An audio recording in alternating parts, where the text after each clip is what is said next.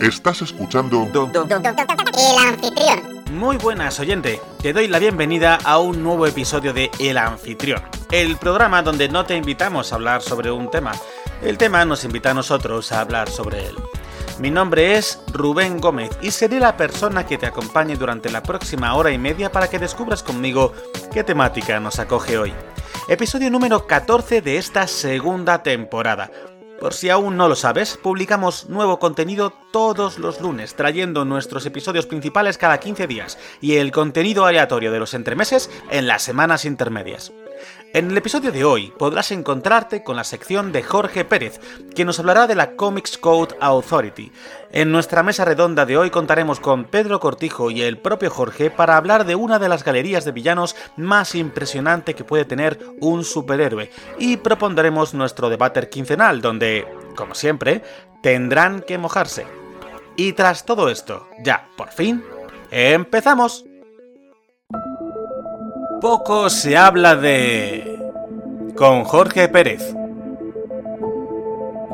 Muchas gracias Rubén por darme paso. Hoy quería hablar de un tema que va muy relacionado con lo que se va a tratar en la mesa redonda, como es el Comic Code.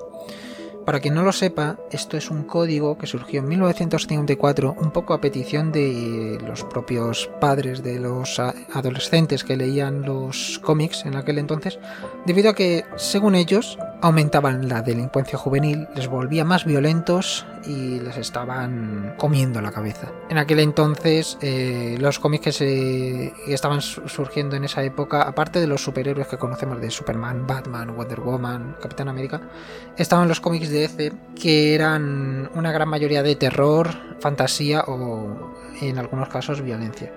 Esto provocó que el psiquiatra Frederick Wertham, en su libro La seducción del inocente, empezara a censurar o a decir que debería ser censurable. Cosas como que Batman y Robin eran homosexuales o que la independencia de Wonder Woman eran claros indicios de que era lesbiana. Esto provocó, después de un jurado y de que se llevara a juicio y demás, provocó que eh, se tuvieran que poner en todos los cómics, en las portadas, si querían salir eh, a los kioscos, si no se tenían que echar para atrás. Provocó cosas como que Batman llegara a ser prácticamente caricaturizado, que Wonder Woman pasara a ser la superheroína que es actualmente y que fue en sus orígenes, a ser una mujer que prácticamente tenía que estar pensando en en su amor, amor en quién eh, tendría que estar a su lado y en buscar un trabajo un poquito discretito. Tenía que, pues eso, mm, dependienta o cosas de esas, o si no, estar en casa. Eso era lo que se decía en el Comic. Por culpa de eso, provocó que, por ejemplo, cosas como la serie de Batman fuera tan eh, digamos, infantilizada, que está bastante lejos de lo que es Batman a día de hoy. También en algunos países, como por ejemplo aquí en España, algunos cómics de DC no podían entrar precisamente por eso, porque al no tener algunos comic code, pues eh, se tenían que quedar allí. Poco a poco dejaron de poner ese código en la portada, mm, los kiosqueros igualmente los ponían y la gente igualmente lo consumía. Y bueno, a día de hoy el Comic Code es prácticamente algo que gracias a Dios ya no se tiene en cuenta. Y bueno, eh, solamente quería destacar que son argumentos que se han usado como se llevan usando antes del Comic Code y como se han usado ahora, por ejemplo, en el tema de los videojuegos. Hay mucha gente que dice que por culpa de los videojuegos los jóvenes pues eh, son más violentos o hay más mayor delincuencia juvenil o cosas de esas. Creo que es una cosa que se ha ido alargando en el tiempo, que seguirá siendo un argumento para futuro contenido que le interesa a los jóvenes y que solamente espero que pensando en esto la gente intente dar un poco su brazo a torcer y entender que a lo mejor ni los cómics ni los videojuegos hacen tan violento a las personas.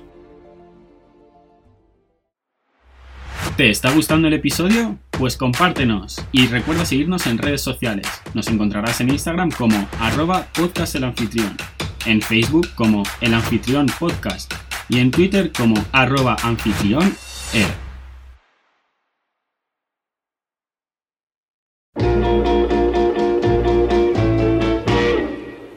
Only you.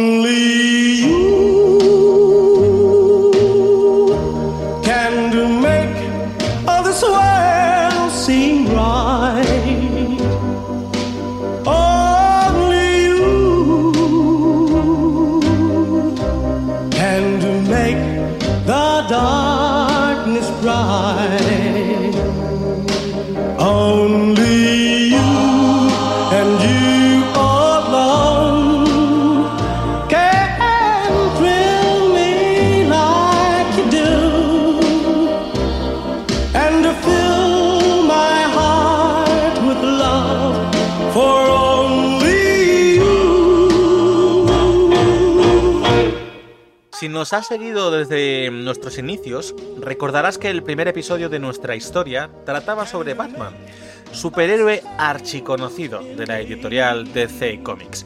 También sabrás que el episodio fue el más desastroso de todos los que hemos grabado, para mi desgracia, porque fue nuestra primera toma de contacto y no teníamos ni idea. Eso me pasa por comenzar sin tener ni idea con mi personaje favorito de todos los tiempos y del mundo mundial. Pero hoy he venido a resarcirme, y ya que poco más podemos hablar de Batman en general, al menos sin introducirnos en arcos argumentales concretos, sí vamos a tratar lo más extensamente posible la enorme galería de villanos que tiene. Hoy nos centraremos en 6. Aunque bueno, lo de 6 va un poco con trampa. Ya verás por qué, oyente. Y sin más dilación vamos a dar la bienvenida a los colaboradores de hoy. Empiezo contigo, Pedro, ¿cómo estás? Pues muy bien, la verdad. No tengo más que añadir. No tienes nada más que añadir. Mi pregunta, ya que, va- ya que hablamos de villanos y demás, eh, ¿cuál sería tu enemigo número uno? Mi enemigo número de la vida real. Sí.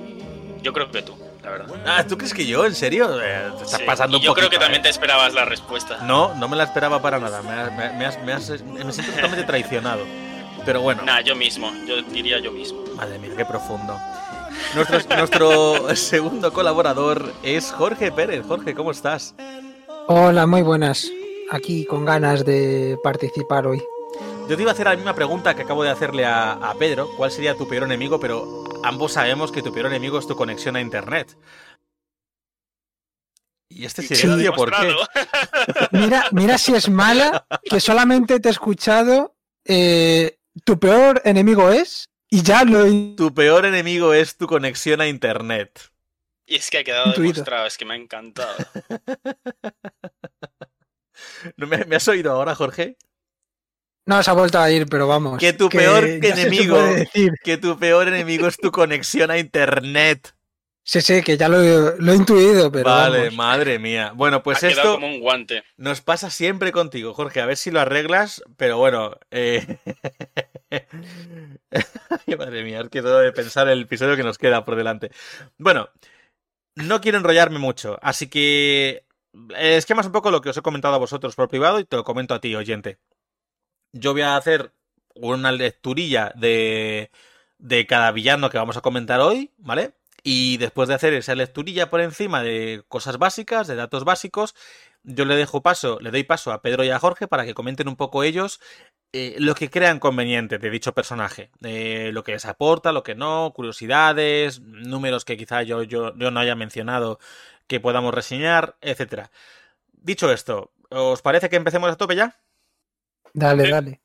Venga, voy a comenzar con uno de los villanos que, aunque es de los más clásicos, es el que creo que menos chicha podremos sacar.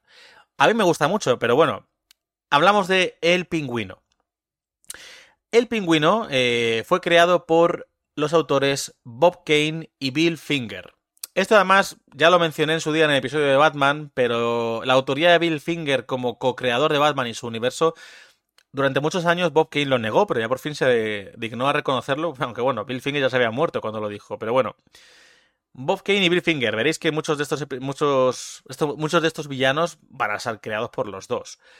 El primer, el primer número en el que aparece el pingüino es en Detective Comics número 58, publicado en 1941. En cuanto a sus orígenes, su verdadero nombre es Oswald Chesterfield Cobblepot. Fue acosado de niño por su baja estatura, su peso y su nariz en forma de pico. En algunos medios, sus dedos están unidos, dando lugar a manos parecidas a aletas. Varias historias cuentan que de niño fue obligado a llevar siempre un paraguas por su madre sobreprotectora debido a la muerte de su padre por neumonía, después de empaparse por la lluvia. Su madre era dueña de aves mascotas, las cuales Cobblepot, veía como sus únicos amigos. En algunas versiones, Cobblepot se convierte en criminal después de que su madre muera y los pájaros son embargados para pagar las deudas de su madre. En otras, él es un marginado en su familia de alta sociedad y su rechazo, el que su propia familia le genera, lo lleva a convertirse en un criminal. De acuerdo con sus orígenes, el pingüino persigue su carrera criminal con clase. Él prefiere la vestimenta formal, eh, vistiendo normalmente incluso un sombrero de copa, un monóculo y smoking durante sus crímenes. El alias del pingüino vino de una burla infantil sobre su grotesca apariencia y su amor por los pájaros. También, cuando Cobblepot intentó por primera vez unirse a una pandilla, fue menospreciado como un pingüino y recibió burlas por su paraguas antes de que literalmente fuera expulsado de la, de la pequeña guarida criminal ¿no? de, de niños y adolescentes. Indignado por el rechazo, decidió hacer del pingüino un nombre para temer y convertir su paraguas en un arma mortal. Regresó a la guarida, ya era un poco más adulto, regresó a la guarida y mató al señor del crimen de aquel momento con el primer paraguas calibre número 45 del mundo, reclamando a continuación el liderazgo de los criminales, ahora aterrorizados, claro. Algunas historias incluso posteriores sugieren que trató de abandonar ese apodo, el cual odiaba. También se ha dado a entender que odia a las personas altas, en especial a Bruce Wayne y a Dick Grayson, por ser altos y atractivos, sin saber que los dos son el dúo dinámico, vaya. Sus rasgos distintivos, eh, físicamente sobre todo y a nivel de villano, es, un tipo, es que es un tipo bajo y rechoncho, con una prominente calvicie, nariz aguileña, eh, lleva un monóculo, ropa cara, a veces acompañada con un sombrero de copa y una colección impresionante de paraguas. Es muy aficionado, como ya hemos comentado, a las aves. El pingüino además es un experto estratega criminal y utiliza su intelecto para ganar riqueza y poder por medios criminales. Impulsado íntegramente por el interés propio, el pingüino depende de la astucia, el ingenio y la intimidación para explotar su entorno en beneficio. Por lo general, planea crímenes, pero no los comete frecuentemente. Digamos que manda a sus secuaces para ello. Aunque las peleas y el trabajo sucio eh, son en su mayoría delegados a sus secuaces, valga la redundancia, él no está por encima de tomar acciones agresivas y letales por su cuenta, sobre todo cuando es provocado. Pese a su apariencia, rechoncho, bajito y demás, es un peligroso combatiente cuerpo a cuerpo, con suficientes conocimientos autodidactas sobre el judo y golpes de defensa personal para abrumar a atacantes mucho más grandes que él. Sin embargo, a diferencia del Joker, sus habilidades de combate no son suficientes para hacerle una seria amenaza, por ejemplo, para Batman. Sus crímenes a menudo giran en torno al robo de objetos valiosos relacionados con las aves y joyas y dinero, y sus vehículos frecuentemente llevan una temática aviar. Por último, es dueño del salón Iceberg o de Iceberg de Iceberg un local nocturno desde que controla todo su imperio criminal y desde que sirve también como informante, incluso a veces de Batman. Encarnaciones que ha tenido eh, en carne y hueso y demás, eh, está la primera, la más clásica y, que pocos recordarán actualmente, es la de eh, Burgess Meredith, que era el, el, pingüino de la serie de Batman, de la serie de los años 60, la, la super mítica, supongo que conoceréis y demás. También Robin Lord Taylor lo interpretó en la serie de Gotham. Y Danny DeVito, yo creo que es la recreación más mítica o más recordada, lo interpretó en Batman Vuelve o Batman Returns de Tim Burton. En cuanto a cómics, eh, tres recomendaciones para cualquier persona que quiera conocer un poquito más al personaje. Sus mejores apariciones, a mi modo de ver, son Nieve y Hielo, eh, que sería Detective Comics Volumen 1, números 610 y 600, 611.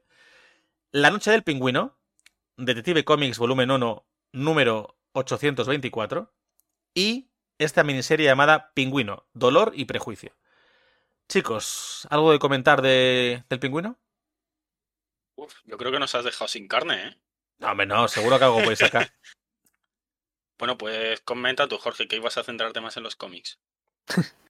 bueno, yo quería decir que lo que más me llama la atención del pingüino es que de los es de los pocos eh, antagonistas de Batman que no tienen ningún tipo de eh, problema mental.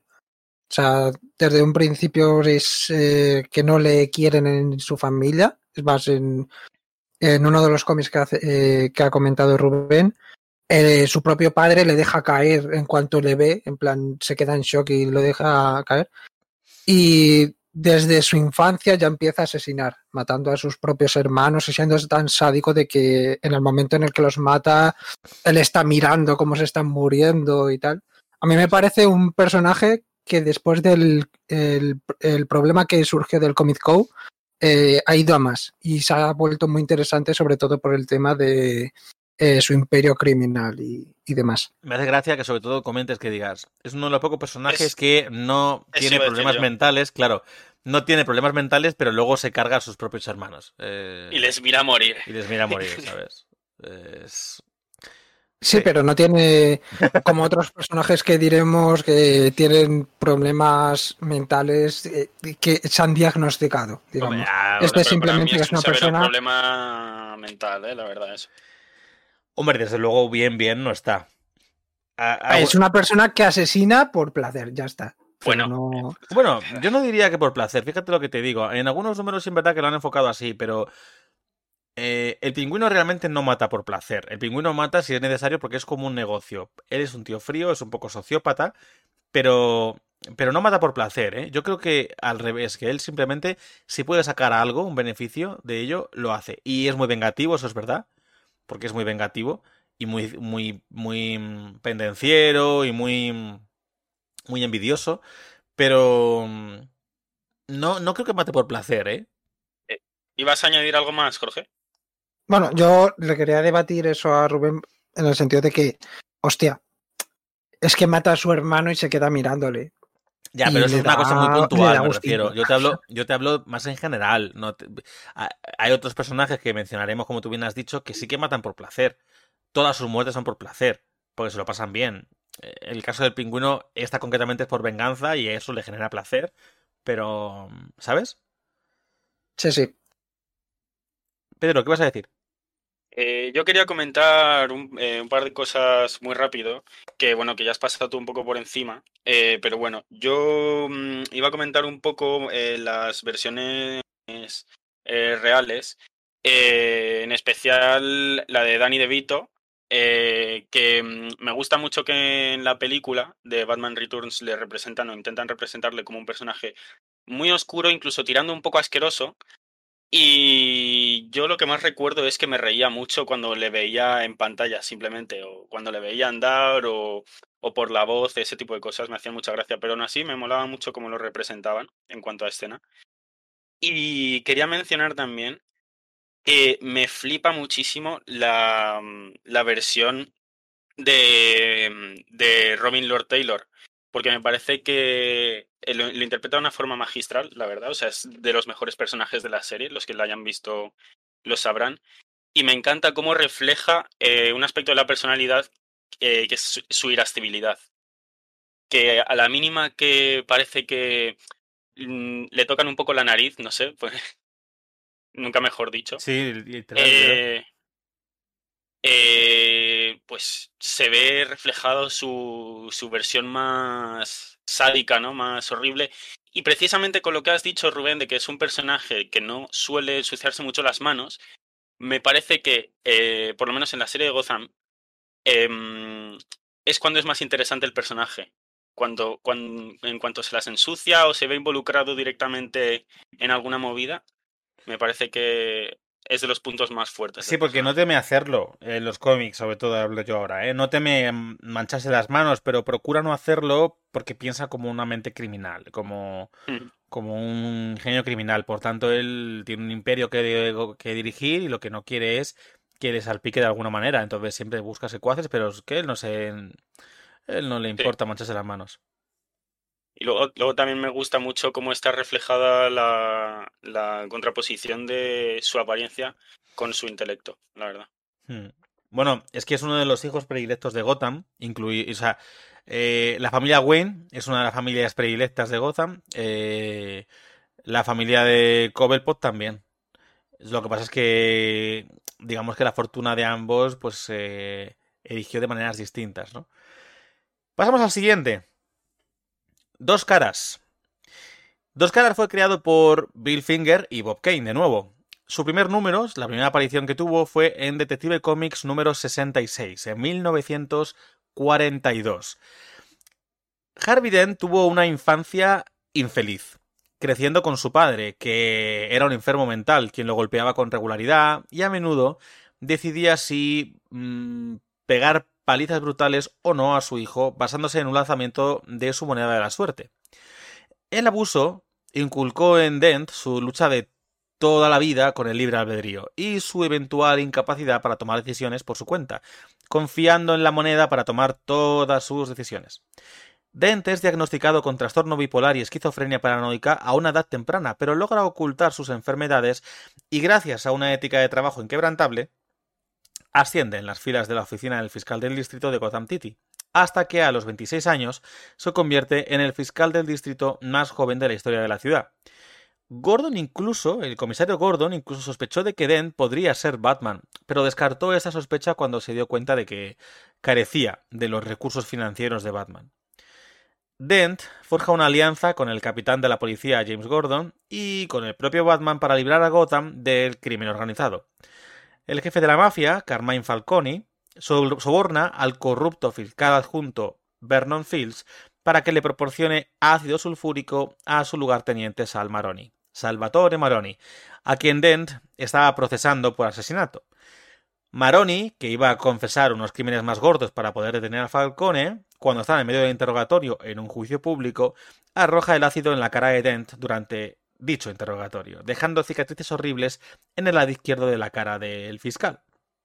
Dent escapa del hospital después de esto y se reinventa como el gángster dos caras. Deja cicatrices en una cara de la moneda de su padre y la usa para decidir siempre si comete o no comete un crimen. Finalmente, Dos Caras se venga de Fields, el fiscal adjunto corrupto, y de Maroni, pero es capturado por Batman, lo que lleva a su encarcelamiento en el asilo Arkham. Sus rasgos más distintivos, a nivel físico y sobre todo de intelecto, es que Dos Caras gira en torno a su dualidad y a su obsesión con el número 2. La confección de sus trajes, por ejemplo, está dividida en dos. La mitad de su cara está desfigurada por el ácido. Su característica moneda, con dos caras en ambos lados, tiene una de ellas completamente rajada y destrozada. Suele llevar dos revólveres y está en constante conflicto con su alter ego, Harvey Dent. Otras encarnaciones que ha tenido el personaje, aparte de las propias del cómic per se, han sido la de Nicolás, la de, Nicolás de Agosto, eh, en la serie de Gotham, la cual nunca se le ve como dos caras, siempre como un ayudante del fiscal y todo eso. La de, esta es curioso, la de Billy D. Williams, que para quien no lo sepa es Lando Calrissian en Star Wars, quien le interpretó en la primera película de Batman de Tim Burton. Tommy Lee Jones, que le interpretó en Batman Forever, y Aaron Eckhart en la película de El Caballero Oscuro. Sus mejores apariciones en el cómic, eh, yo diría tres números. La de Batman, El Largo Halloween, una serie de 13 números recopilados en, una sola tomo, en un solo tomo ya. Batman, Victoria Oscura, que es la continuación directa y en la que Harvey, eh, bueno, Harvey, dos caras ya en su máximo esplendor, eh, sigue con su venganza y todo el rollo. Y El Ojo Observador, en la que se habla mucho en este número de el pasado de Harvey Dent, su infancia y cómo su padre le marcó. ¿Qué podéis comentar del personaje? Vale, pues eh, yo quería comentar también dos, dos cómics donde también es bastante eh, importante o que le da más valor al personaje. Uno es Robin Año 1, en el cual se obsesiona mucho con la dualidad que hay entre Batman y Robin, que es un cómic que está ilustrado por el español eh, Javier Pulido.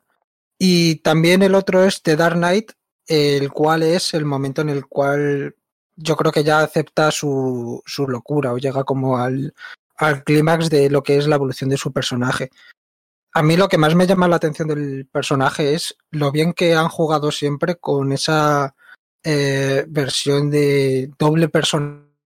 Ay, justo se te ha cortado. Los cómics. Perdona, doble personalidad, perdona, se te ha cortado. La doble personalidad que tiene, lo bien que lo han plasmado en los cómics, Mm. eh, que es algo que me ha, me ha llamado siempre mucho la atención porque está muy bien logrado y es como que siempre muestra el lado oscuro que tiene, pero tiene como una pizca de Harvey Dent todavía ahí dentro. Es como esas dos eh, dualidades. Y luego también destacar que, por ejemplo, la eh, encarnación que hizo Tommy Lee Jones me parece horrible. Sí, gracias por decirlo. Eh, Pedro, Eh, vale, pues yo mientras estabais hablando estaba repasando muy, muy, muy rápido eh, un cómic que tengo aquí porque eh, mm, creo, porque no me ha dado tiempo a mirarlo ni a asegurarme, que sí que sale y que tiene una participación importante que es en el de silencio. Confirmadme si es así o no. si no me equivoco, sí. Eh, sale en Es silencio. que yo también... yo también recuerdo que salía en silencio y me parecía que jugaba algún papel importante, pero no era, no, no estaba muy seguro. Es que Silencio, formas- Silencio es una obra muy coral.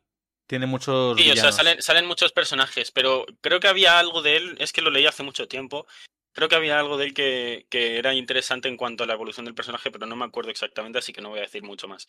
Solo quería mm, hablar de un par de cosas, que es que, eh, repitiendo, volviendo al tema de la dualidad del personaje, me, me gusta un montón cómo, cómo se representa eh, físicamente hablando.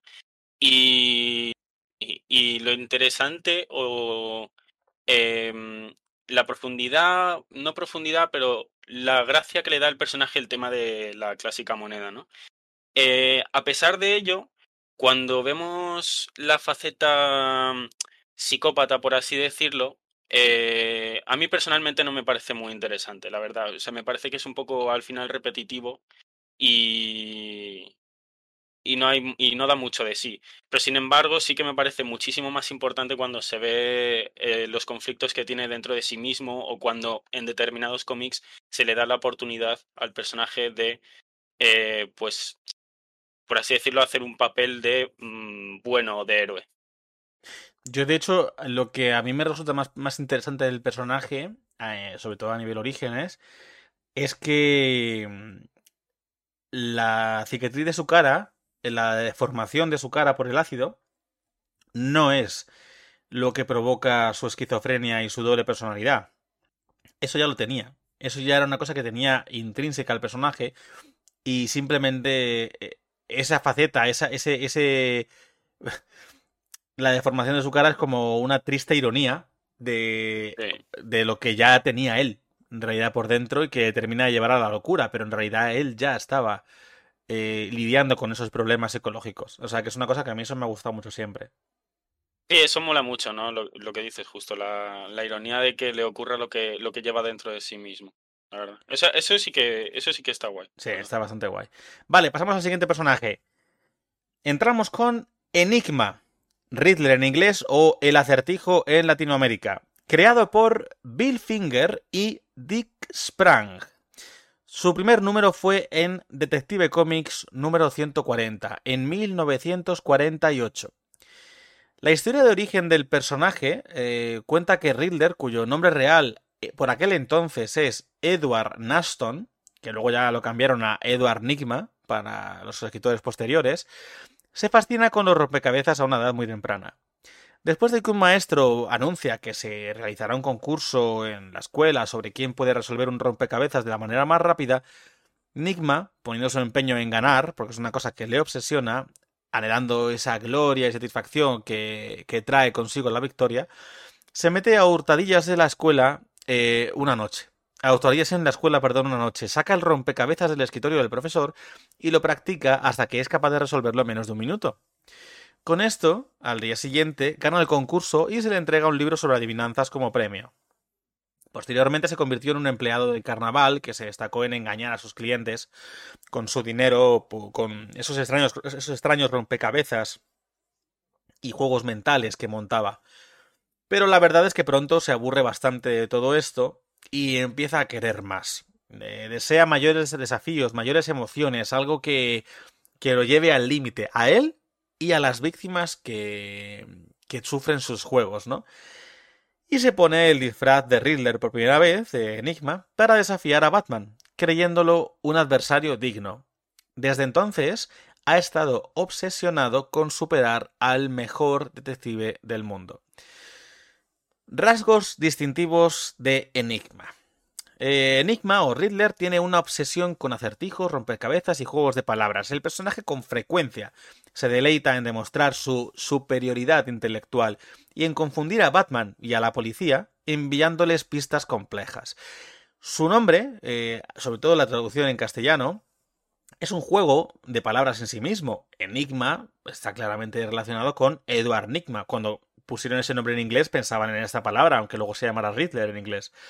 Que significa eh, que una persona o cosa que es misteriosa difícil de entender al final, ¿no?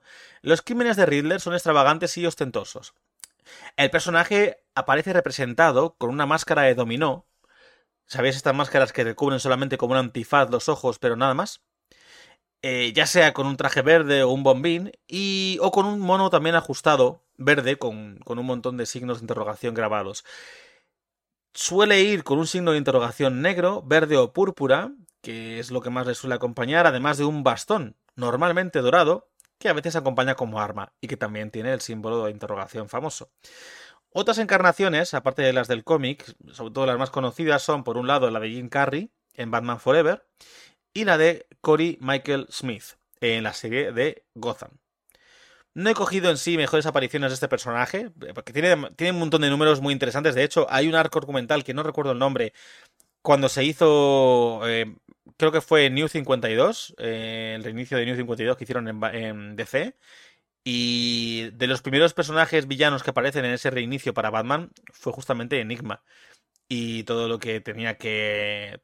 puso en jaque a la ciudad. Y Batman tuvo que entrenarle mucho. Repito, en el reinicio de New 52, no en el origen más canónico que todo el mundo tiene en cuenta a la hora de hablar del personaje. Y ya está por mi parte. ¿Queréis comentar alguna cosita? Yo quería comentar un, un par de apariciones en, en, los cómics. Ah, pues mira, antes de que se me olvide, perdón, que, y te lo, y, perdona, y te dejo ya con que luego se me olvida. Eh, Cory Michael Smith, el personaje que. El actor, perdón, que, que interpreta a, a, Enigma en Gotham, realmente es, en, la, en la serie es rollo esquizofrénico también. Esquizofrénico, doble personalidad y demás. Es una faceta de dos caras que quisieron incorporar al personaje porque sabían que no iban a desarrollar al dos caras que conocemos en la serie de Gotham. Y querían meter esa faceta en algún personaje. Y se la incluyeron a Enigma. Ya está. Sigue. Yo era algo que quería comentar luego. Vaya, me te he fastidiado el. No, no, no pasa nada, no te preocupes. Vale, Jorge, dale. Eh, pues mira, ya con lo que has dicho, eh, a mí, por ejemplo, esa adaptación sí me gusta bastante, aunque cambia un par de cosas de sus orígenes y tal, pero me parece bastante, bastante chulo. Luego, en las mejores apariciones, quería destacar el. Eh, voy a empezar por el que ha dicho Rubén, que se llama eh, Año Cero, porque el orden de los nuevos 52 eh, varía, en plan, no empieza con Batman su, sus inicios, sino que más, más adelante, pero es el primer villano al que se enfrenta y hacen una nueva, un nuevo origen a Edward Enigma y, demás. Está guionizado por Scott Snyder y dibujado por Greg Capullo. Luego el cómic de Silencio, en el cual es bastante importante la participación que tiene Enigma. Y luego en el Batman de Paul Dini, que es una versión en la cual eh, Edward Enigma, como siempre quiere ser el centro de atención, como que supera ese problema eh, que tiene de, de sentir placer por querer confusión, de querer robar y todo eso por llamar la atención, y simplemente se centra en querer resolver eh, misterios y demás. Y lo que hace es, se convierte en un eh, detective privado, en el mejor detective privado del mundo, hasta que en ese propio cómic Batman le va a pedir ayuda y se convierten como en un dúo muy que es una aventura muy interesante en el cual los dos son eh, detectives. Entonces, como cómic, son bastante, bastante interesantes. Vale, muy guay. ¿Pedro? Eh, yo eh, quería mmm, eh, comentar que mmm, este personaje en concreto me parece muy interesante principalmente porque eh, su aspecto principal, que son los acertijos, así de primeras no haya mucha gente que le llame la atención, ¿no? Que les guste, pero sin embargo me parece que a la hora de crear el personaje y de hablar de su, pues eso, de, mm, de lo que le mueve, que es esto, eh, me parece que está muy bien llevado y, me gusta mucho de ello. Quería comentar un poco también eh, en cuanto a las eh, participaciones de live action, eh, sobre todo la de Gotham otra vez, porque mmm, me parece que precisamente con lo que has mencionado antes, de que adopta un poco la psicología de dos caras, me parece que le da un punto al personaje muy, muy, muy interesante. Y para los que se hayan visto la serie, yo creo que coincidirán conmigo en que, en que mmm, todo lo que tiene que ver, o todo el arco argumental que tiene que ver con, con esto mismo, la doble personalidad de Enigma, eh, es de los mejores arcos de la serie. Y también, eh, no sé si podré decirlo, es un poco spoiler alert, pero me gusta mucho también que adaptaran en la serie eh, un romance. Ya, sabe, ya sabréis por dónde voy, uh -huh. ya me podéis decir si, si, lo puedo decir o no. Mm, si no metes demasiado detalle, lo puedes decir, pero si mencionas. Iba a decir con quién es el romance. No, no lo digas. Bueno, pues mantiene un romance con un personaje que no os imaginaríais nunca, que no os imaginaríais nunca que, que estuvieran juntos. Y me, me gusta mucho también cómo lo, cómo lo calzan en la serie. ya, es que, Eh, bueno, a ver, es, y- Ah, bueno. Di, di, di, di, di. No, quería mencionar otra cosa, pero si vas a decir algo de lo de la serie de Gotham, dilo No, que con las cosas de los romances que surgen ahí, todo el rollo, hay una cosa muy rara con toda esa. O sea, es como raro, pero porque no te lo esperas, la verdad, porque son dos personajes que nunca te esperarías juntos. Pero a mí, a mí no me parece mal, la verdad, a mí sí que me gusta. Es que no y- llega a ser un romance porque es unilateral por uno de los lados, pero bueno, Sí, no, no, no sí, hablemos más que al final se nos yo creo- escapa. Sí, bueno, aún así yo creo que existe una reciprocidad, pero bueno. No, Eh, Luego quería comentar que no me gusta nada la primera apariencia física que tiene y luego cómo la adaptan con Jim Carrey. Lo siento, pero es que la aborrezco muchísimo. Me gusta sin infinitamente más la adaptación que tiene ahora, con que es simplemente de verde, con el bombín y un antifaz y el, y el bastón con el interrogante. Es que O sea, me cogieron- parece muchísimo más elegante, muchísimo más sencillo y Igual que, igual que cogieron y mezclaron un poco la personalidad de dos caras para la serie de Gotham, eh, en Batman Forever cogieron un poco y mezclaron la personalidad del Joker, porque cogieron a Jim Carrey para ello, por eso. Mm. Y quisieron meter a un enigma Joker extraño, muy raro fue todo. sí, pero no queda bien. Es muy Para mí no de, queda bien. de los años 60. En plan, esa versión más de cartoon. Sí, Batman. Forever y Batman y Robin. eh, Bueno, Forever no tanto. Forever, bueno. A mí hay algunas cosas que sí me molan. uf, No sé, pero incluso, incluso la apariencia clásica que tiene, vestido de traje, pero con un, con un traje lleno de estampados de interrogantes, Son muy feos esos Sí. trajes, sí. es muy Sí, feo. ese- no me ese- gusta, la verdad. Yo quería añadir Dime. en otras encarnaciones que se ha oficializado, se ha hecho oficial, que eh, va a ser el antagonista de la película Sí, de pero no la peli 2022. Batman. Bueno, Sí, pero todavía no ha salido, de así que de Pattinson. momento no. Sí, de la Battinson. Claro, de momento no sale, así que no cuenta. Pero sí, también me tengo, tengo ganas de ver qué hace. Sí, yo tengo ganas, tengo ganas de saber qué es lo que ocurre, dejado de ocurrir con el personaje de Enigma en esa peli. Bueno, tengo ganas de ver qué pasa con esa peli, a ver al final qué sale. Bueno, va, que se nos va. Continuemos. Pasamos al siguiente villano. Bane. Ya debo mencionar aquí que Bane es uno de mis villanos favoritos. Eh, ahora mencionaré por qué. Bane fue creado por Dennis O'Neill, Chuck Dixon, Doug Moens y Graham Nolan. Su primer número fue en Batman, La venganza de Bane, número 1, publicado en 1993. Sobre su origen, no se conoce el nombre real de Bane.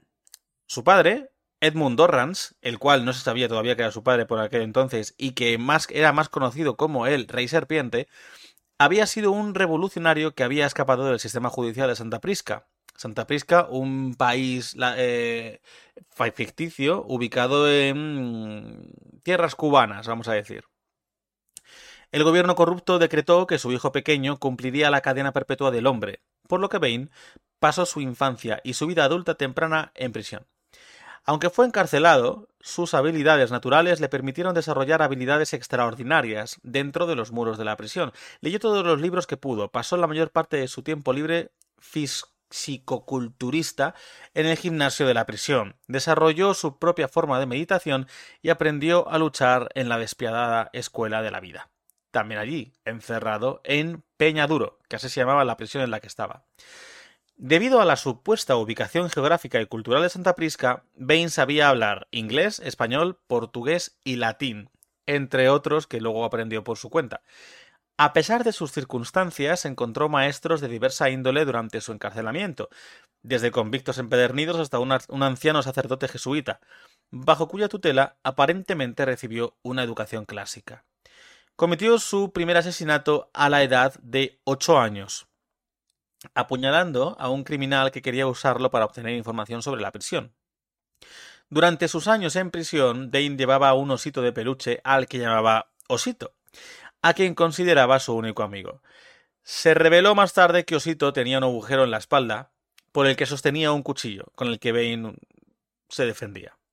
Bane tiene un miedo atroz a los murciélagos. De hecho, tuvo varias pesadillas recurrentes en las que un murciélago demonio le torturaba de mil maneras. Por eso, tras sufrir en sus carnes experimentos ilegales por los responsables de la prisión con la droga de diseño veneno, sobrevivir a ella y oír los rumores de una ciudad gobernada por el miedo que los criminales le tienen aún enmascarado con aspecto de murciélago, se escapa de Peñaduro y viaja a Gotham para derrotar al hombre murciélago, dando lugar al arco de Nightfall. Sus rasgos distintivos son, básicamente, que incluso sin veneno, Bane tiene una musculatura asombrosa, además de ser una persona extremadamente inteligente y culta. Habla en total 10 idiomas y 4 lenguas muertas. Lleva una máscara negra y blanca con ojos rojos, similar a la de los luchadores de lucha libre, y unos tubos conectados a la máscara, de la época en la que era adicto a veneno. Incluso cuando ya se desenganchó, seguía con esos tubos característicos. Con la droga en sus venas, su fuerza es imparable y se vuelve una bestia salvaje, aunque no sin raciocinio. Otras encarnaciones en pantalla, sobre todo fuera del cómic, son la de Robert Svensson en la infame Batman y Robin, el cual, por cierto, murió poco después, era un ex luchador de lucha libre, murió poco después de la película. La de Tom Hardy en El Caballero Oscuro, La leyenda renace, o The Dark Knight Rises. Y la de Shane West en la serie de Gotham. Sus mejores apariciones, los números más destacables serían, bajo mi criterio también, es una lista que, todas estas son bajo mis recomendaciones de mi criterio, puedo estar equivocado, pero son Nightfall, La caída del murciélago, La venganza de Bane, Tabula rasa, Veritas liberat, Yo soy Bane, Yo soy suicida, Bane of the Demon y Legado. ¿Qué queréis comentar, chicos? Yo quería primero que dijera Rubén el motivo por el cual es su favorito. Ah, pues es mi favorito porque es el primer villano que consigue derrotar físicamente a Batman en los cómics. El primero y uno de los poquísimos que lo consigue, de hecho. Eh, de hecho, además fue muy grave porque en, la, en el, en el cómic que he mencionado, La caída del murciélago, Nightfall, cuando va a derrotar a Batman, Batman no se esperaba encontrarse con un villano tan fuerte, el cual estaba imbuido en veneno, lo que la droga que hemos dicho. Y tras una pelea muy descarnada y muy bestia y muy salvaje, Bane alza a Batman con sus brazos Sí. y le parte la columna vertebral con su rodilla, dejándole paralítico durante un gran número de un gran, un, un gran número de entregas de la serie regular, con lo que el manto Esta de Batman, clásica. Claro, con el que manto de Batman pasa a ser del que se conocía el personaje de Azrael, Jean-Paul Valley, el cual se volvió además muy majareta, también se, se mucho con Bane, eh, tuvieron varios enfrentamientos, a veces ganaba uno, a veces ganaba otro. Eh, el Batman de Azrael, el Batman de Jean-Paul Valley era mucho más violento, se eh, mecanizó muchísimo más el traje. Bruce Wayne consiguió volver a andar y con su fuerza de voluntad y con entrenamiento y demás, Con máquinas. Y, y- y consiguió con su traje clásico derrotar al traje mecanizado de eh, Jean-Paul Valley. Es que sí, porque si no me equivoco, habían eh, hubo un montón de números o hubo varios en los que Batman, cuando era Bruce Wayne, utilizaba una máquina para sostener su columna, ¿no? Y poder utilizar las piernas. Hubo un tiempo en el que estuvo, no, en el que estuvo como por refuerzo, porque ya, la- ya podía andar, pero muy mal. Entonces Sí. empezó a tener ese pequeño refuerzo mientras seguía practicando y entrenando, pero no tenía las fuerzas para ser Batman de nuevo. Y sin embargo, estaba viendo al mismo tiempo cómo, cómo Jean-Paul Valley era cada vez más violento, más bestia. De hecho, Jean-Paul Valley, la primera vez que se enfrenta a Bane, Bane le vence. Eh, eh, Jean-Paul Valley, Azrael, tenía el traje de Batman, pero con unos guantes mecanizados, ¿no? Mejora el traje, lo convierte en una especie de máquina eh, o de, de armatoste, armadura. Vence a Bane y después de haberlo vencido empieza a torturarlo a base de golpes, a base de humillaciones, delante de varios testigos, entre ellos, si no recuerdo mal, el comisario Gordon. Y esto ya a Bruce Wayne le da un toque de atención y dice, este tío se está volviendo locatis, vamos a cortar. Y se No recupera. mundo puede ser Batman, tienen que haber muerto tus padres para eso. Claro, tienes que tener ciertos, ciertas taras que no te hagan cruzar ciertas líneas. Bueno, ¿qué, qué comentáis vosotros? Yo quería comentar que eh, la idea, por lo que estuve investigando, la idea cuando lo iban a crear era que mezclaron una especie de conde de Montecristo con un luchador mexicano lleno de esteroides. O sea, que es como lo que tenían en mente cuando lo estaban Sí, de hecho, mucha, de hecho, mucha gente piensa que, que Bane es estúpido, sobre todo por la reencarnación de Batman y Robin, pero el personaje de Bane es muy, muy, muy inteligente. Sí, o sea, yo lo considero más como un Punisher mucho más fuerte físicamente, pero muy de ese palo, de estratega, eh, que eh, sabe por dónde va a ir los, eh, qué cosas va a hacer. Lo que pasa es que, claro, los años eh, eh, 90 Se ha cortado. como muy hipermusculado. Los años, los años, los años 90 que se ha cortado. Ah, que es cuando son unos años en los que estaban los personajes como muy hipermusculados, era todo muy bestia, muy eh, todo por esto, el Rob Liefeld y todo eso, habremos visto imágenes eh, que están, pues eso, las mujeres eran eh, muy de cinturita de avispa y muy estilizadas y los hombres eran hipermusculados. O sea, cualquier personaje estaba hipermusculado y claro, eso también Bane lo, lo notó al ser un personaje que apareció en los 90. Y quería también destacar que en The, The Dark Knight, Frank Miller quería usar a Bane, eh, pero al final, no sé por qué motivo, decidió crear a, a, a los mutantes que salen en vez ¿Te de. refieres, a- te refieres al regreso del Caballero Oscuro? Sí, Vale. Es que como estás todo, el rato diciendo de Dark Dark Knight solo, y ese cómic no existe, como tal, de Frank Miller, es The Dark Knight Returns. Sí. Vale, vale, vale. Gente, esa me ha pasado y me he quedado un poco así, diciendo, a ver, a ver. Pero vale, vale. Eh, hay dos números que quiero mencionar, que los he... Bueno, perdona, Pedro, que algo que No, no, decir? no, dale, dale, sigue. No, no, di, di, ahora digo yo. Eh, no, no, dilo tú primero porque con eso iba a pasar al siguiente. Eh, vale, pues yo quería, bueno, a mí me gusta mm, en especial algo que ya habéis comentado también del personaje, que es que no es un personaje típico, ¿no? O sea, cuando digo personaje típico es un personaje que es muy grande y es muy fuerte, no tiene muchas luces y viceversa, ¿no? Pero me parece muy interesante que eh, en este personaje eh, no hayan tirado por, por, por eso, por un personaje típico. Eso me parece interesante. Eh, luego quería resaltar la mm, representación de Bane por parte de Pitbull, digo, de Tom Hardy en El ascenso del caballero oscuro es, ¿no? En español. No, Que- eh, el Caballero Es de Oscuro, la Dark Knight leyenda renace. ¿no? Sí, realmente, Bueno, sería sí. la- realmente sería el ascenso del Caballero Oscuro, sí. Em, O, la- el Caballero Oscuro renace.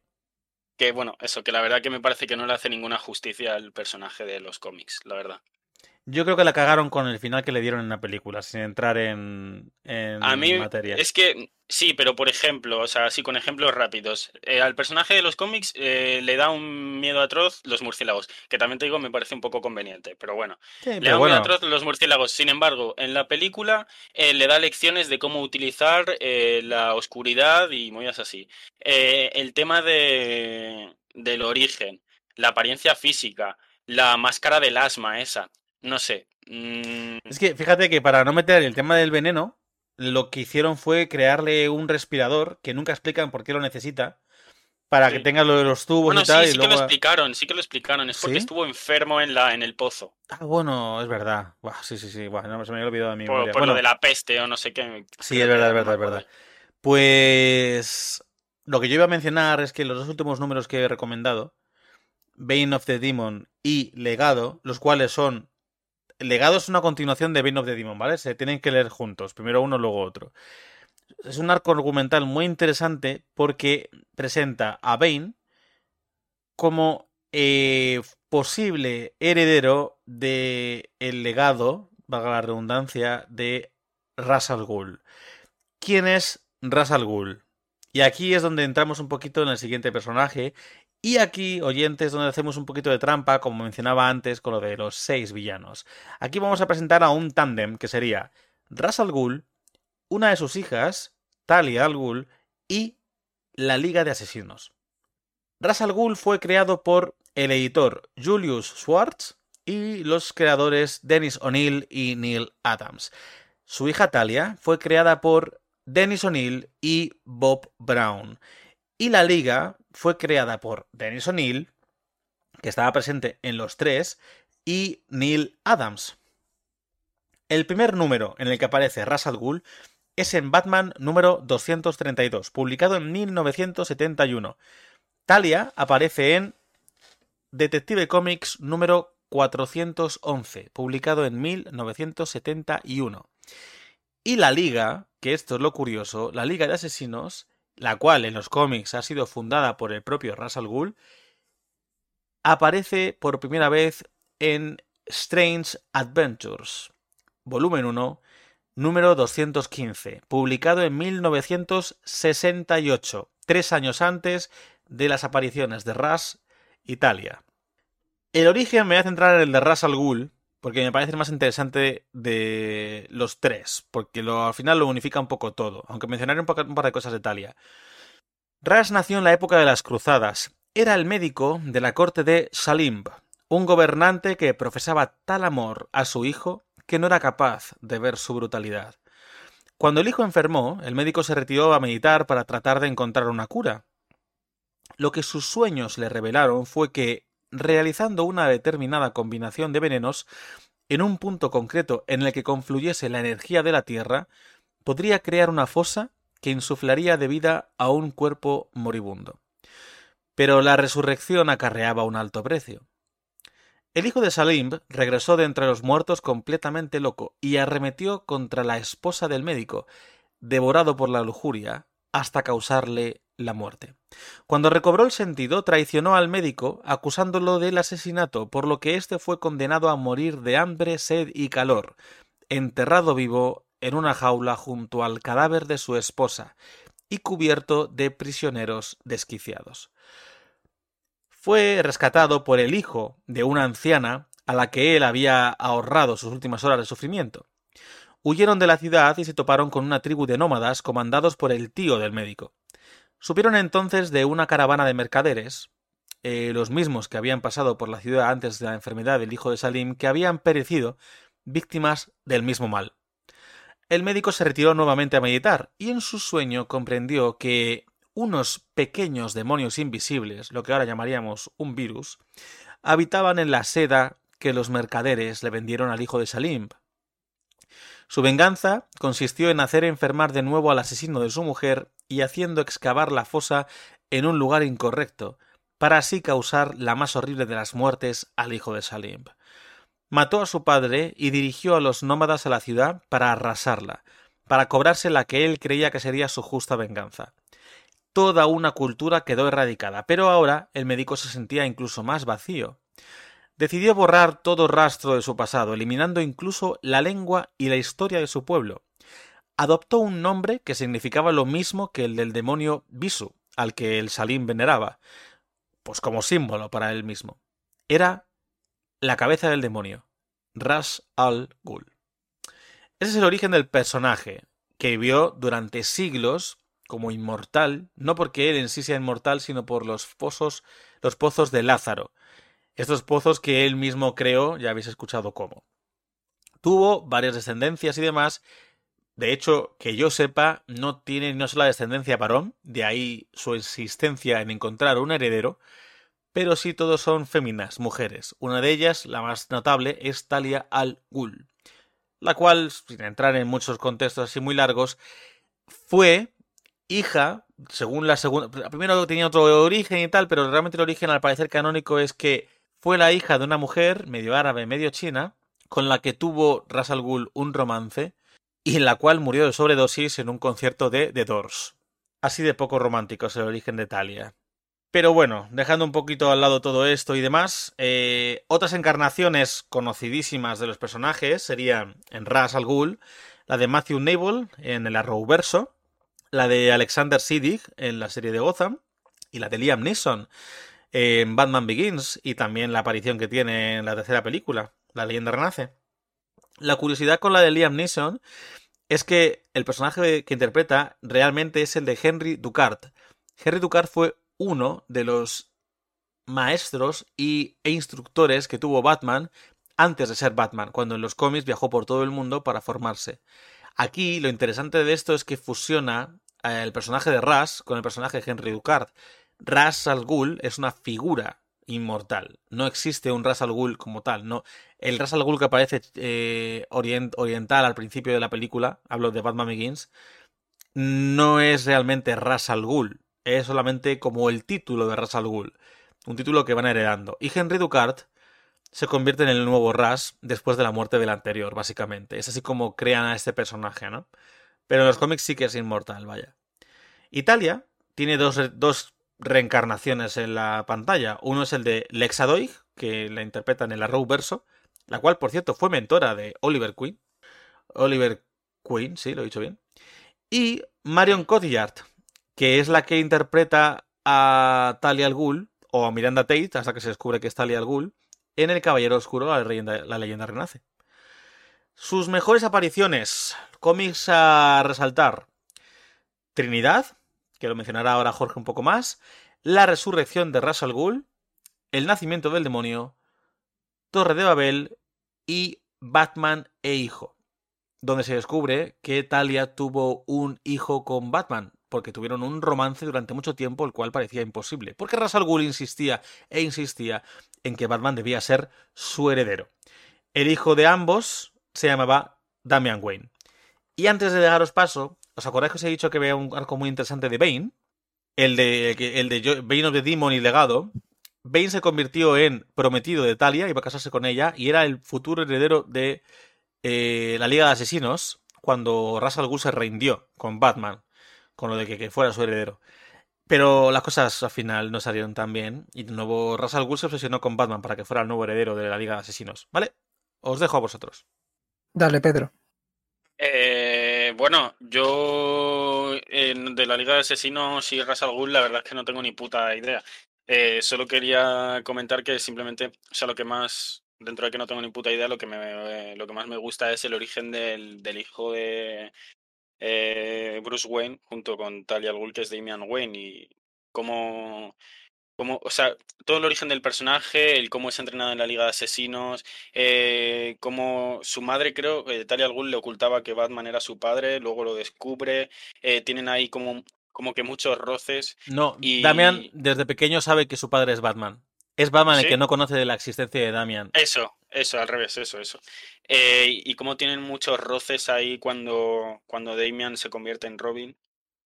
Eh, Bueno, es es lo que- más... Perdona que te corte otra vez. Eh, De hecho, cuando. Porque esto es un arco argumental concreto de, las, de, de los cómics en el que cuando Damian. Eh, Batman descubre la existencia de Damian en el cómic Batman e Hijo. Ujú. Damian insiste, porque claro, Talia le dice que le envía con su padre para que aprenda todo lo que tiene que aprender de Batman y se convierta en el futuro heredero de la Liga de Asesinos, Damian Wayne.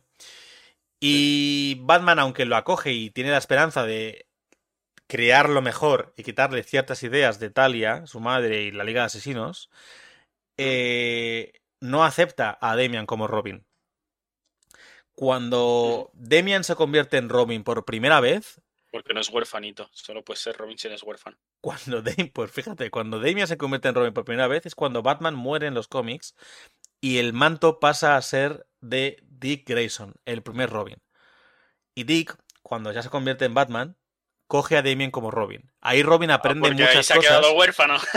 Ahí, por eso me he reído. Ahí Robin aprende muchas cosas y, vamos, Damian.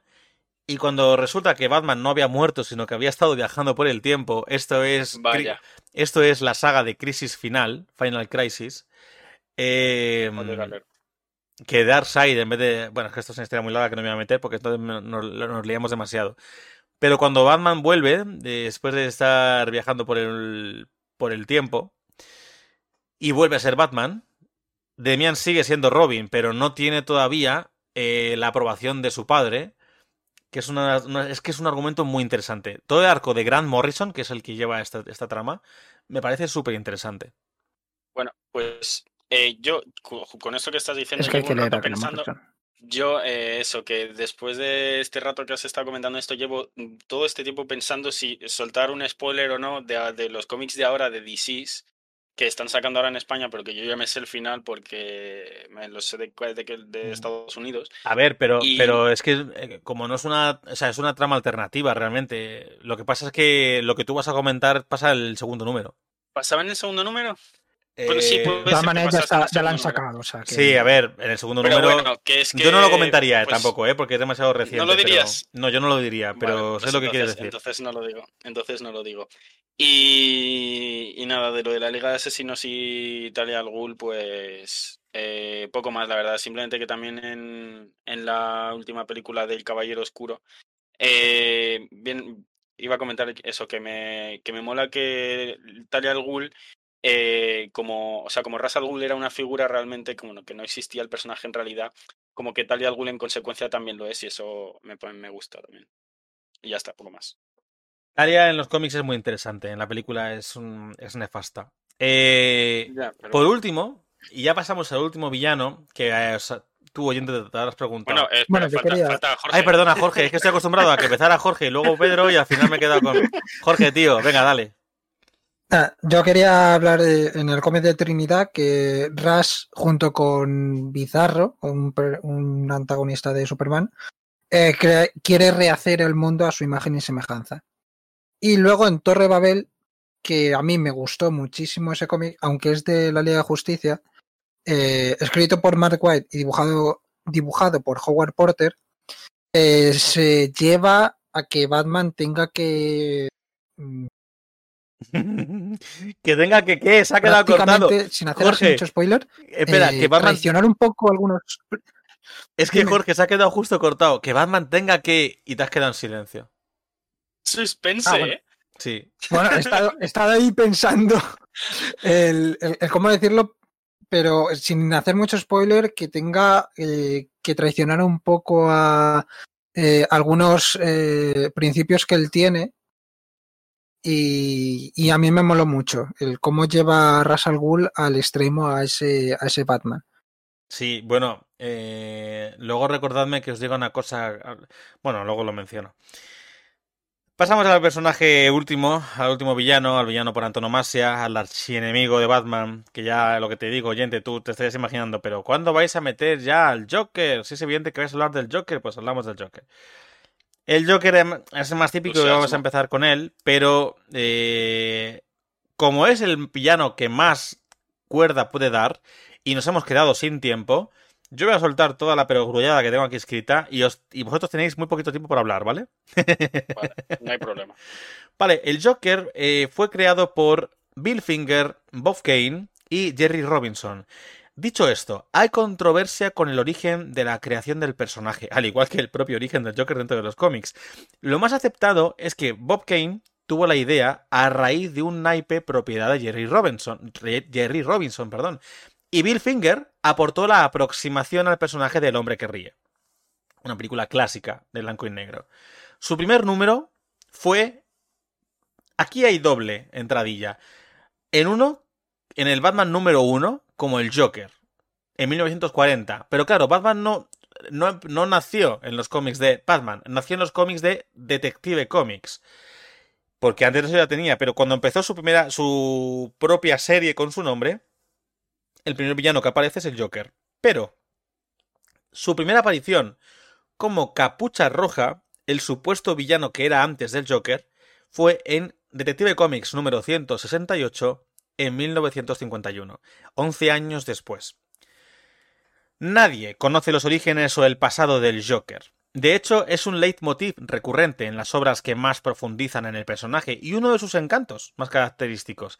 Sí ha quedado como canónico que antes de ser el Joker era un villano conocido, como acabo de mencionar, como Capucha Roja, quien junto a su banda perpetraba robos y otros crímenes de diversa índole.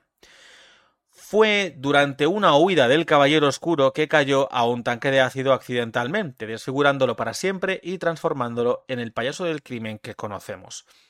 En los años 60 se quiso suavizar el tono oscuro de Batman, así como su relación cercana con su ayudante Robin, pues algunos sectores los, tacharon de promover la homosexualidad y la pedofilia. Y esto ya lo comentamos en el episodio de Batman. Y todos los villanos de Batman sufrieron este lavado de cara más amigable y bonachón. El Joker pasó de ser macabro y homicida a ser un ladrón bromista.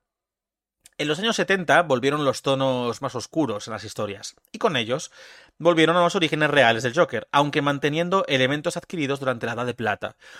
eh, como los artilugios de broma y similares, pero dándoles una vuelta de tuerca mucho más macabra. La historia del personaje ha pasado por tantas fases que actualmente se encuentran inmersos en una de las situaciones más complicadas para resolver, sobre todo para los autores del personaje. Al parecer, hay hasta tres Jokers diferentes, los cuales han convivido entre sí a lo largo de los años, y que ahora se desvelará todo lo que no se había se todo lo que no se había contado hasta ahora del personaje. Veremos cómo resuelven la papeleta que se han creado ellos solos. Pero bueno, rasgos distintivos. Esto soy rápido. El Joker tiene la piel completamente pálida debido al ácido, ojos verdes, labios rojos como la sangre y el pelo verde. Suele vestir con trajes a medida de tonos morados o púrpuras. Siempre muestra una sonrisa exageradamente grande, distintiva de la demencia del personaje está tan loco, le gusta tanto el caos, que no hay forma alguna de definir qué le ocurre exactamente.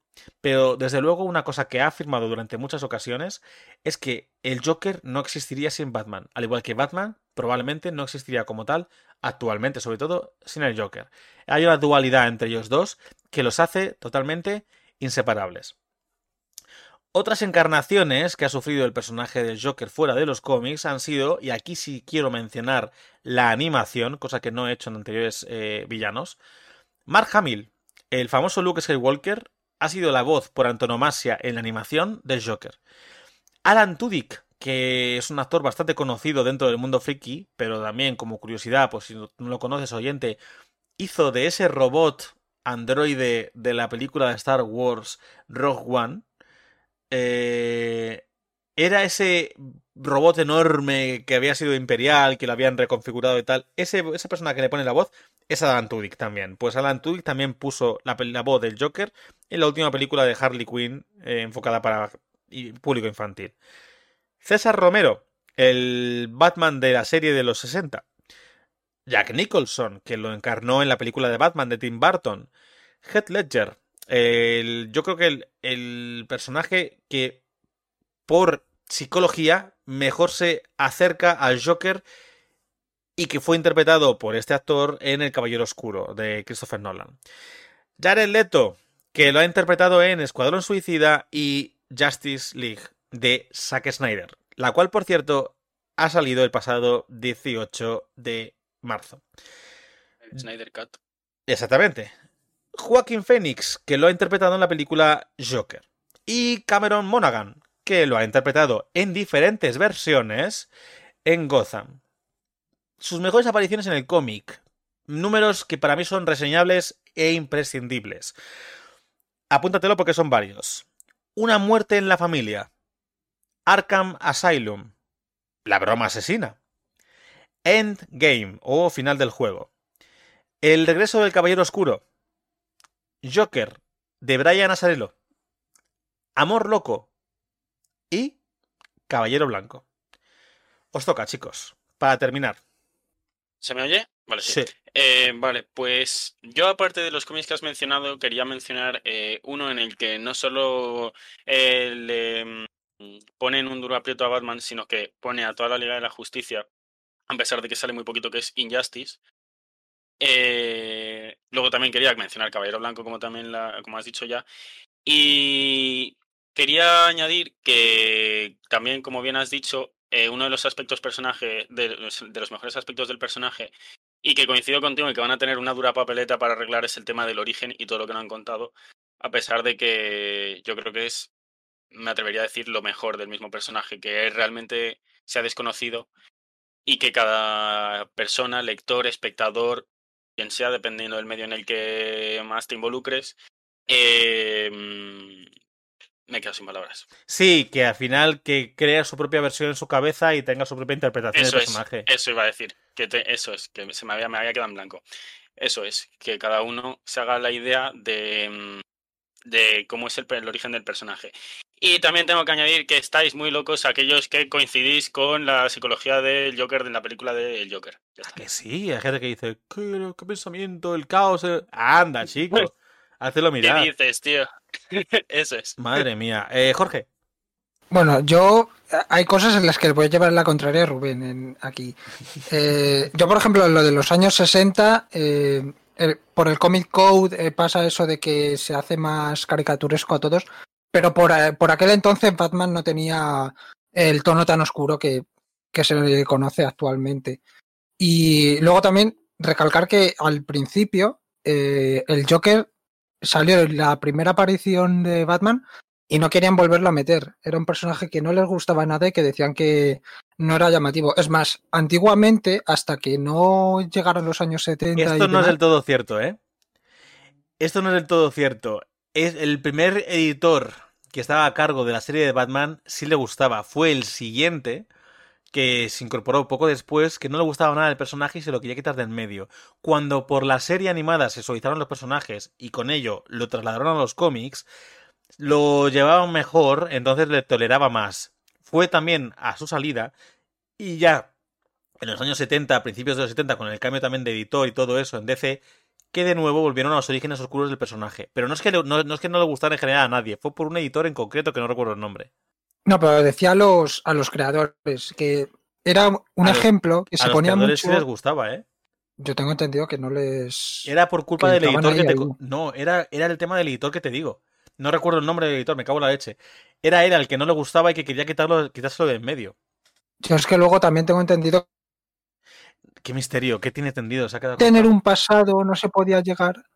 De- que se ponía de ejemplo al Joker, de que como no tenía un pasado y todo eso, era un personaje como que no estaba bien desarrollado y demás. Cosa que ahora, por ejemplo, es la gracia del personaje. O sea que eh, a lo que venía a decir es que no hagamos ni puto caso a lo que diga la gente que se considera muy, muy profesional, que a lo mejor no tienen tanta idea como creen. Vale, esa era tu conclusión, de acuerdo. Sí, sí, es a lo que, a lo que quería llegar. Luego de eh, los cómics, aparte de que, por ejemplo, el Joker de Brian Nazarello tiene un dibujo de Lee que es muy bueno, yo el que más destacaría es, aparte de la broma asesina que es para entender al personaje un posible origen que se le da, en el de Arkham Asylum, eh, guionizado por Grant Morrison, que, como ha dicho antes Rubén, eh, leer más a Grant Morrison, está dibujado por Dave McKean y es un dibujo tú, muy loco. Que lo has dicho tú. Has dicho tú, hay que leer a Grant Morrison. Sí, no, pero yo he mencionado que era un Sí, arco sí, muy pero, bueno el de, eh, el de Gran Rubén ha dicho lo que Grant Morrison era una buena etapa tal. Como claro, Robin, el luego dibujo- va, sí. Eh, el dibujo en el de Arkham Asylum es un dibujo muy loco, muy que te mete muy de lleno en, en- en la locura del Sí, pero es un cómic. Arkham Asylum no es un cómic para todo el mundo, o al menos no para empezarlo de primeras. Creo que si No, quieres leer del, empezar, no. del Joker, las, los, los cómics que yo he mencionado antes como rollo imprescindibles, Arkham Asylum debería ser, debería ser de los últimos. Es de los mejores para mí, pero debería ser de los últimos porque es demasiado experimental. Y una persona que Sí, entra de nuevas le va a costar mucho. Yo destacaba por el tema de que está muy bien llevado el Está tema de muy bien llevado. del dibujo. Está muy bien llevado. El dibujo recrea realmente lo que quieren llevar a cabo con lo de la locura. Bueno, terminamos, ¿no? Ya. Y las y las mejores encarnaciones para mí son Mark Hamill, la primera sin dudarlo, Y ya está. Y ya está. y la segunda me gusta muchísimo, eh, la de Cameron Monaghan. ¿Cuál de todas? Porque claro, Cameron Monaghan interpreta hasta a tres tipos de Joker, básicamente. O cuatro, ya no me Los acuerdo. tres Joker son los tres Joker. Los tres Joker, total. Sí. Vale, eh, vamos a hacer lo siguiente. Voy a haceros rápidamente. eh, bueno, quiero hacer una serie de menciones que ahora voy a explicarlas. Y una vez termine, os voy a dejar que hagáis vuestras conclusiones, por si queréis pensarlas mientras, de los villanos que hemos ido comentando, ¿de acuerdo? Quiero una conclusión de un par de minutos, tres de cada uno, ¿vale?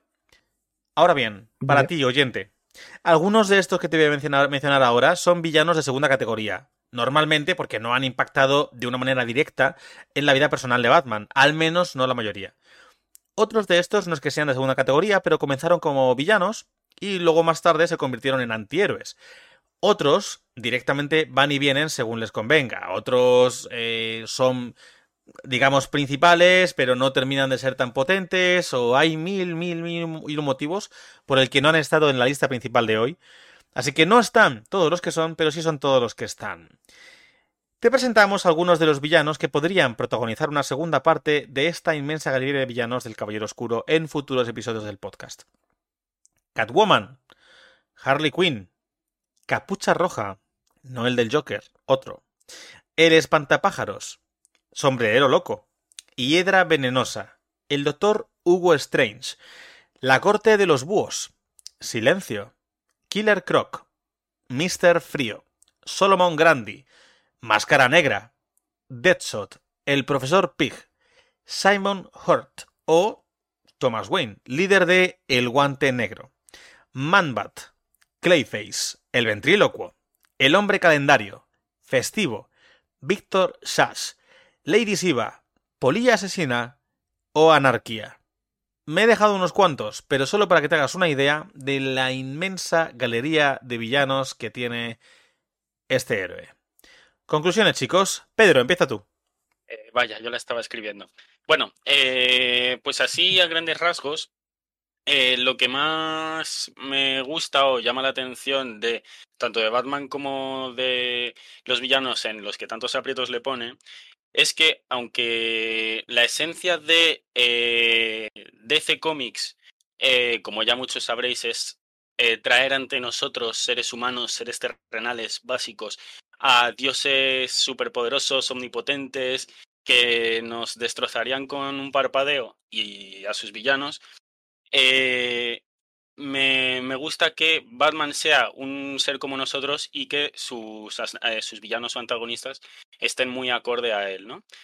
Eh, eso para empezar es lo que más me gusta. Y otra cosa que también me, parece muy interesante es que, a pesar de que es un poco repetitivo, eh, casi todos los villanos de Batman coinciden en temas de eh, psicopatías o problemas eh, psicológicos muy severos, con, con pequeñas excepciones. Pero sin embargo, creo que hay pocos que se queden con un trasfondo muy básico. Y esa es mi conclusión. Vale, Jorge.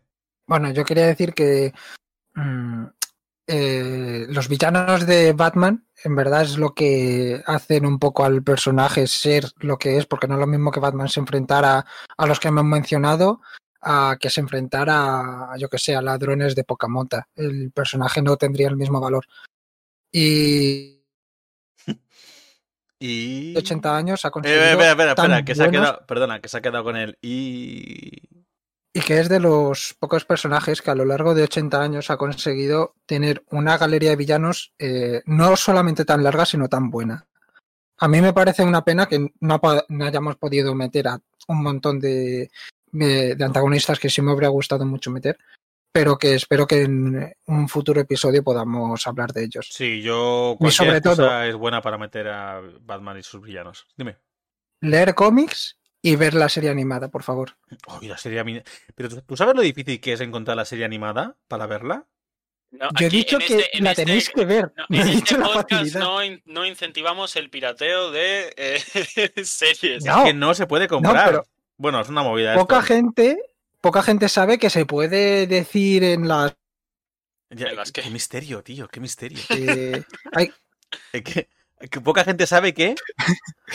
que poca gente sabe que en las eh, plataformas de streaming, en las páginas web, hay como apartados en los que puedes enviar tus sugerencias de de pues de series que quieran que quieren que cojan. Ojalá alguien haga caso, a que llevo yo muchos años pidiendo que traigan el Batman la serie animada. Qué buena esa serie. No te preocupes, cuando, cuando Warner haga su propia plataforma de streaming, a lo mejor. Es que ya tiene un trato hecho con HBO. No Bueno, digo nada. No, que nos enrollamos, chicos. Hasta aquí el contenido de, como tal de la mesa redonda, pero vamos a pasar a la que sería la sección estrella de, esta, de estos episodios, ¿no? De esta temporada. El de Butter.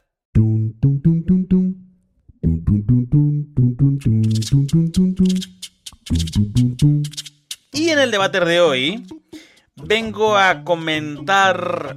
Me ha costado, me ha costado pensar la pregunta. Espero, Jorge, que estás viendo el guion, que no lo estés leyendo. Más te vale no estar leyendo la pregunta. Que te veo ahí con la narijita asomada. Pero, para que... Si está en silencio, que lo ha visto el jodido. Bueno. ¿Vas a hablar, Jorge? A lo mejor se le ha caído la conexión. Ah, no, no, yo estaba, yo estaba aquí esperando a que me dijeras. Mira que te estaba refiriendo a Pedro. No, Pero Jorge, eres tú el que está metido en el guion. No leas la pregunta del debater, que quiero que sea sorpresa. Qué buena leche. Bueno, Vale. vale, es que ya la has leído, ya no lo sé, da igual, yo la digo. Es una pregunta profunda. Me ha costado mucho sacar esta pregunta. De hecho, ¿os acordáis que os he dicho al principio del todo? Una, vamos, os he preguntado cuál sería vuestro enemigo, vuestro villano eh, por antonomasia en vuestra vida y todo eso. Sí.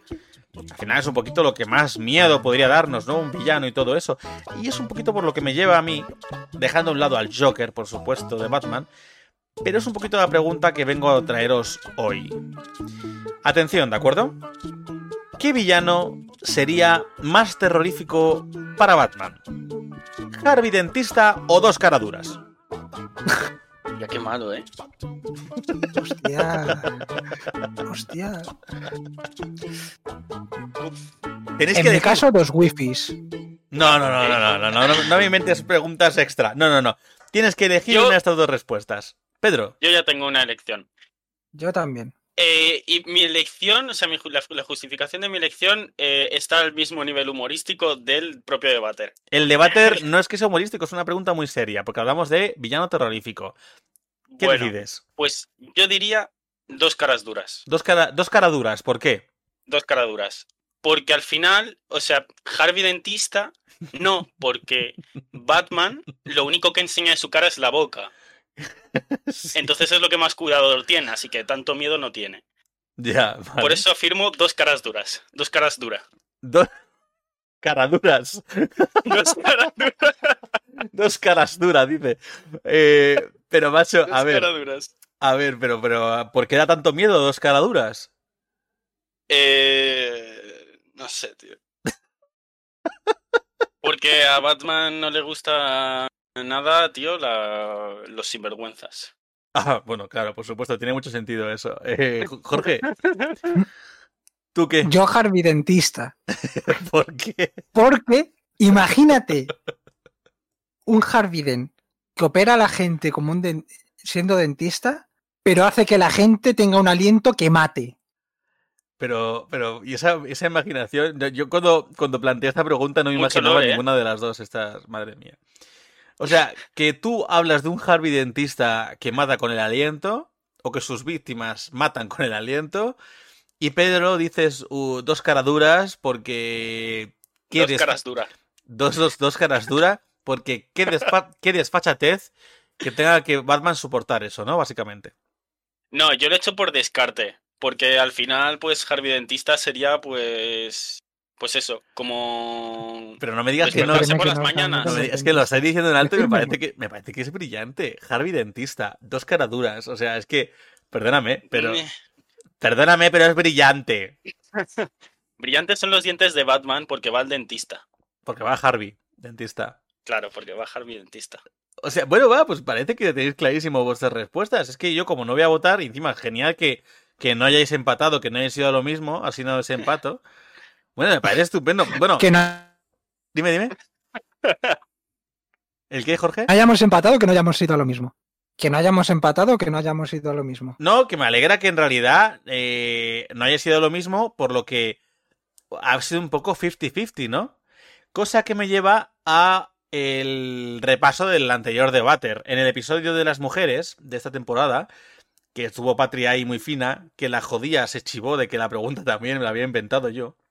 Eh, la pregunta de la- del debate anterior, por si no la conocéis o no la habéis visto, era ¿Cómo prefieres a un hombre?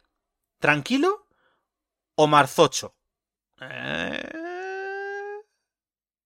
¿Por qué os quedáis en silencio? Así no me ayudáis nada. Yo, es que, lo prefiero como Henry Cavill, así que O sea, Marzocho. Hombre, marzocho, 8 de marzo, joder, era muy buena. Bueno, da igual. Total, que con esto se preguntó a la, a- a la audiencia. Se preguntó por Instagram y oyente, que sepas que lo que ha salido, chicos, que sepáis que lo que ha salido es cuanto menos curioso. Tranquilo fue votado, bueno, Tranquilo y Marzocho, respectivamente, han sacado un 50% de las votaciones. Pero ¿quién tiene más votos? Es que no lo sé, no se puede mirar, solo tengo el porcentaje. es que esto es lo que. Yo creo que sí se puede mirar. el- Pero aunque, pero no, votos, pero no, no, es que tiene que ser, tiene que ser los mismos votos. Porque aunque en el momento en que hay un voto de más, ya te lo desiguala, 51-49, por ejemplo. Han sido el mismo número de votos, tiene que ser. Madre mía. Si hubieran sido 20.000 personas las que votan, que no es nuestro caso, pues quizá ponen 50-50. Pero, no, no. eh, no sabemos, o sea, chicos, si queríais saber cómo, quién sabe quién, prefiere a un hombre, si tranquilo o marzocho, pues estas respuestas no nos ayudan nada a saberlo, porque 50-50. La cara de dos caras, la moneda, lo que toque, eh, a suertes. Así que siento mucho no poder ayudaros en vuestra vida amorosa, si es que había Ha que ayudaros. canto. y ya estaría, no tengo nada más que decir a toda esta porquería que acabo de soltar. ¿Queréis decir alguna cosa más antes de que cierre? Yo no tengo nada más que añadir. No, ¿no? ¿Para qué? No. ¿Para qué? Bueno, pues chicos, muchísimas gracias, Pedro, por participar con, con nosotros hoy. Nada, un placer. Gracias a ti también, Siempre Jorge. quizá para hablar No, de Batman. Claro, es que Batman, a ver. Y eso que no te gusta tanto tampoco, pero gracias a ti, A mí, Jorge. a mí también. Batman me gusta, ¿eh? gracias, Jorge. Vale, déjame despedirme de Jorge, coño. Muchas- Gracias, Jorge. Gracias a ti y las veces que me ha permitido el wifi. Eh, sí, estupendo. También el wifi es un poco castigo porque como tu personaje favorito es Green Lantern, pues a ver, mm, un poco de toma y daca. Me despido de vosotros, pero no de ti, oyente. Tú quédate un poquito más. I should laugh, but I cry because your love has passed me by.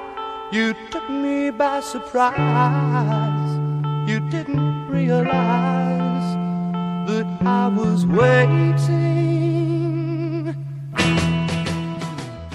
Y hasta aquí el episodio de hoy. Si te ha gustado, compártenos con tu familia y amigos para que nos conozca más gente. Por cierto, en los entremeses de la semana pasada, Patricia y yo terminamos de revisar las palabrotas más icónicas de nuestra lengua.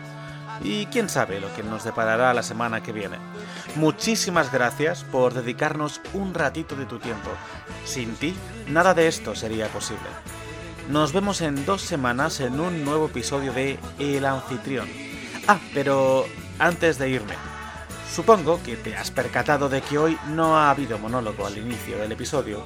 Esto se debe a que prefería traerte un monólogo escrito por el brillante Alan Moore en una de sus obras cumbre, La broma asesina.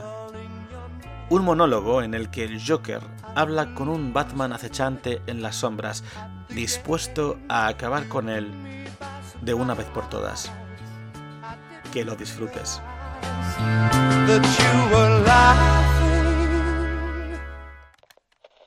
¿Sabes? No importa si me coges y me devuelves al manicomio. Gordon se ha vuelto loco. Lo he logrado. He demostrado que no hay diferencia entre yo y cualquier otro. Solo hace falta un mal día para volver loco al más sano de los vivos. Eso es lo que nos separa al mundo y a mí.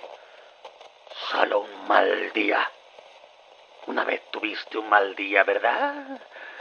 Sé que sí, lo sé. Tuviste un mal día y todo cambió. ¿Por qué si no te vestirías como una rata voladora? Tuviste un mal día y te volviste loco como todos. Pero no lo admitirás. Necesitas seguir pretendiendo que la vida tiene sentido, que hay una razón en toda esta lucha. Dios, me das náuseas. ¿Qué te ocurrió? ¿Qué te hizo convertirte en lo que eres? ¿Una novia asesinada por una banda? ¿Un hermano descuartizado por algún asesino? Algo así, seguro. Algo así. Algo parecido me ocurrió a mí. No, no sé exactamente cómo fue. A veces lo recuerdo de una forma, a veces de otra. Si debo tener un pasado, prefiero que sea múltiple. La verdad es que... Es que me volví loco. Cuando vi el chiste negro y macabro que era el mundo, me volví loco como una cabra. Lo admito. ¿Por qué tú no? ¿Por qué tú no? Tú no eres tan estúpido. Debes ver la realidad de la situación. ¿Sabes cuántas veces hemos estado al borde de la Tercera Guerra Mundial por unas señales estúpidas por ordenador? ¿Sabes lo que provocó la última guerra mundial? Una discusión sobre cuántos postes de teléfono debía Alemania a sus acreedores de guerra. Postes de telégrafo.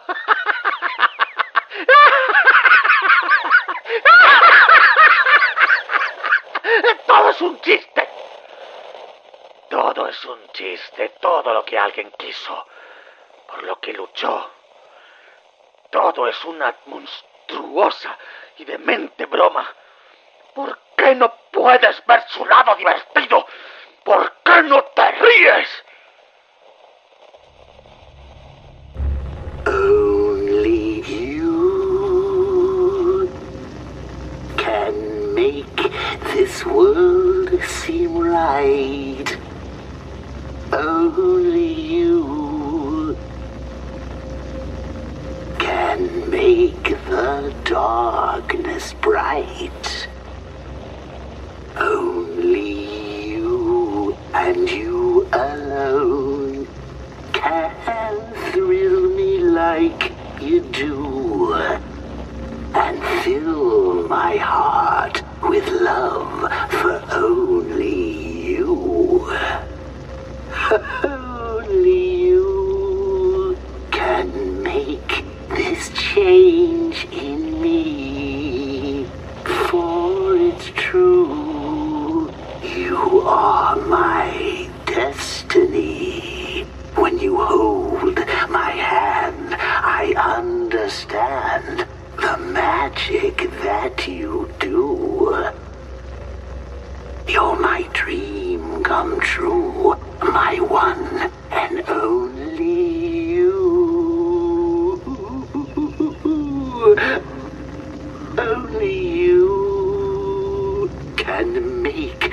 change in me, for it's true. You are my destiny. When you hold my hand, I understand the magic that you do. You're my dream come true, my one and only